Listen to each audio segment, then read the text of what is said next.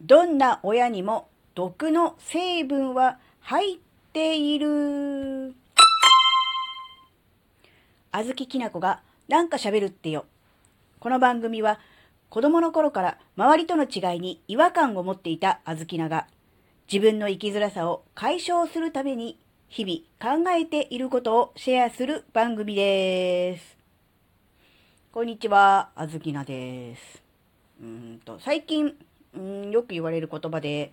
あずきなこの言葉実はあの好きではないので あんま言いたくないんですけど、えっと、毒、毒親っていう言葉あるじゃないですか。最近っていうか、まあだいぶ前から言われてるのかな。確か、えー、っとね、毒になる親とかそういうタイトルの本がだいぶ前にあってそこから来たのかなっていうような認識です。ちょっとよく分かってないですけど。まあ最近ね、言いますよね。うん、毒親とか毒親育ちとか。うん、で、うんとね、もちろんあの、なんだろう、虐待とかネグレクトっていうようなものはもう毒とか毒でないとかいう以前にもう犯罪なのでまあそれはまあそれとしてあの全ての親にはもともと毒ってていう成分が含まれているんじゃないかなって思ったわけです。あのよく言われているポリフェノールとかってあるじゃないですか食べ食物野菜とか果物に含まれているポリフェノールっていう成分体にいいから取りなさいとかね抗酸化物質ですよって言われてちょっとね、あの、言われてるじゃないですか。で、あれって何かっていうと、ぶっちゃけ毒なんですよ。あの、なんだろうな。植物が、えー、っと、なんだろうな。食べられる時に、こう、なんに食べられないように、自分自身を守るために、えー、あえて、えー、毒的なものを、なんだろうな。出してそれで結局自分を守ってるっっていうことらしいんですよ。でその毒が捕食者ですね、まあ、人間とか動物とかにの体の中に入ると何だろうな。毒として作用するわけですがそれで例えばこう命が脅かされるとか、えー、なんだろうな、う、体に不調をきたすというよりかは、ごくごく少量の、うん、刺激物といった方が毒って言うとちょっと嫌だな、うん、刺激物なので、それが、ことがかえって、えー、なんだろうな、活性化される、なんか刺激物入ってきたからっていうんで、もっと、えー、食べた人間の体の中で、えー、ちょっと、なんだろうな、免疫系が活性するとか、えーなんだろうな、ピリッと目覚めるとか、そういう感じらしいんですよね。なので、えー、例えば昔だったら、うーんとね、ごぼうを煮る時とかって、こう、アクが出るからって言って、えー、茹でこぼしたりとか、アクを取ったりとかしたじゃないですか。そのアクっていう成分が、昔は、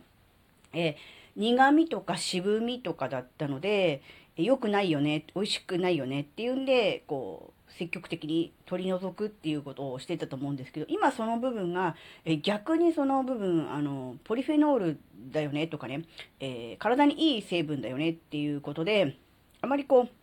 積極的に取り除いちゃうと良くないよねっていうことで、やらない方向に行ってるっぽいんですよ。ただ、多分そうだと思うんですよね。うん。なので、うん、なんだろう。少量の、まあ、毒というか刺激物っていうのはもともと野菜とか果物とかの植物の中には入ってるものなんですよね。それを、えーと、美味しくないと言って、えー、うん、味が落ちると言って、うん、な見た目が良くないも含めて、えー、排除しようと思えば悪だし、えー、ちょっとの刺激物が体にとって、えいい刺激になって、え活性化するよっていうことであれば、なんだろう、ポリフェノールとか抗酸化物質って言って、うん、なんだろうな、ありがたがるわけじゃないですか。ものは同じなんですよ。っていうことをちょっと考えたときに、親っていうものの中にも、えー、いわゆるそういう、まあ、毒というか刺激みたいなものっていうのは、もともと含まれてるんだなって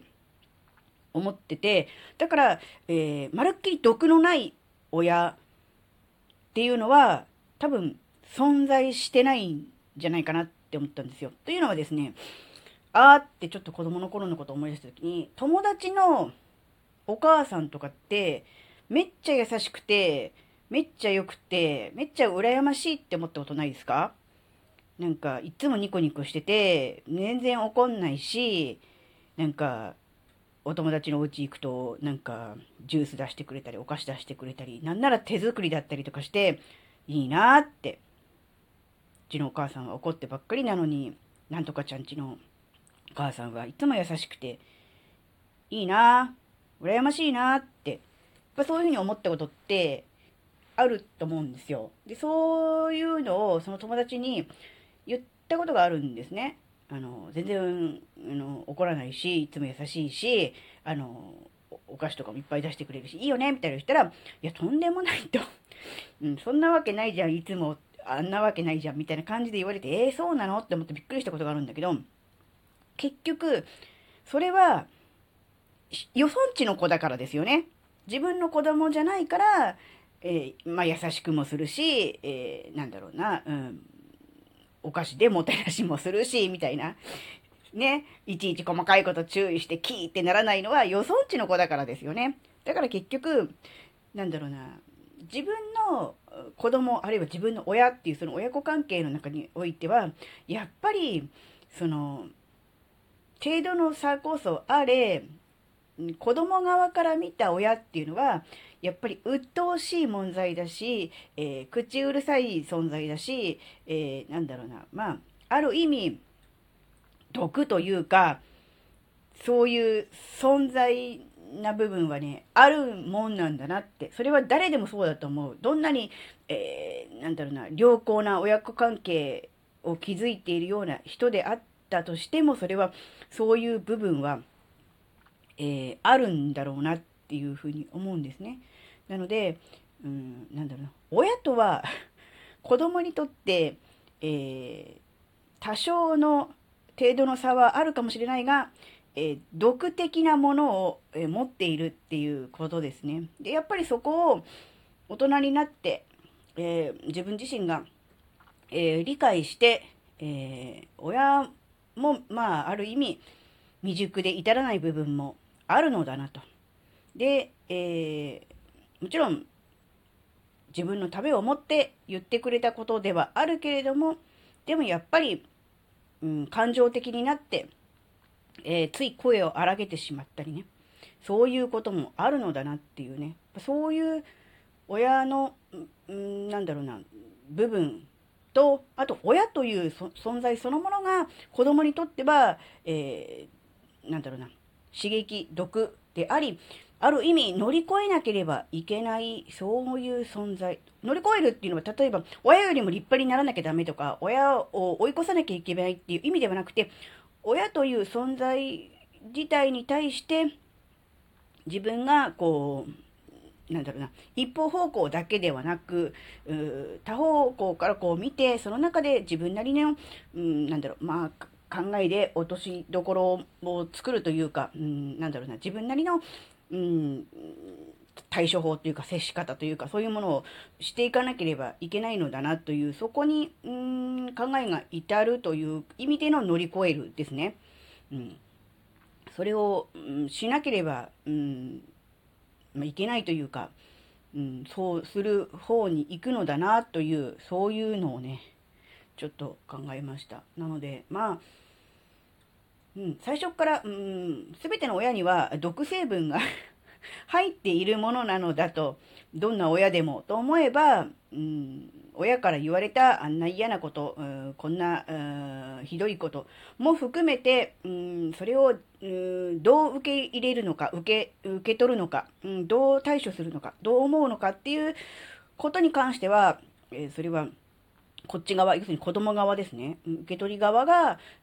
どうするのかっていうのは、まあ、選べるし、うん、やっぱりそこが大事なのかなっていう気もしてきましたね。やっぱりあの、ただ世間で言われてる、いわゆる毒親って言われてる広い人に対して、なんだろう。だからもうそういうもんなんだから許してあげなよっていうのとは全然違くて、そこは全然線を引いてもらっていいんですけど、ただやっぱり、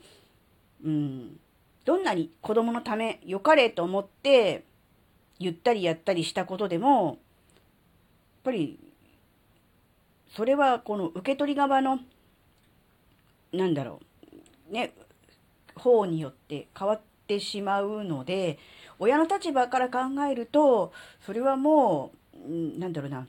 自分が正しいと思ってるからこれは正しいんだって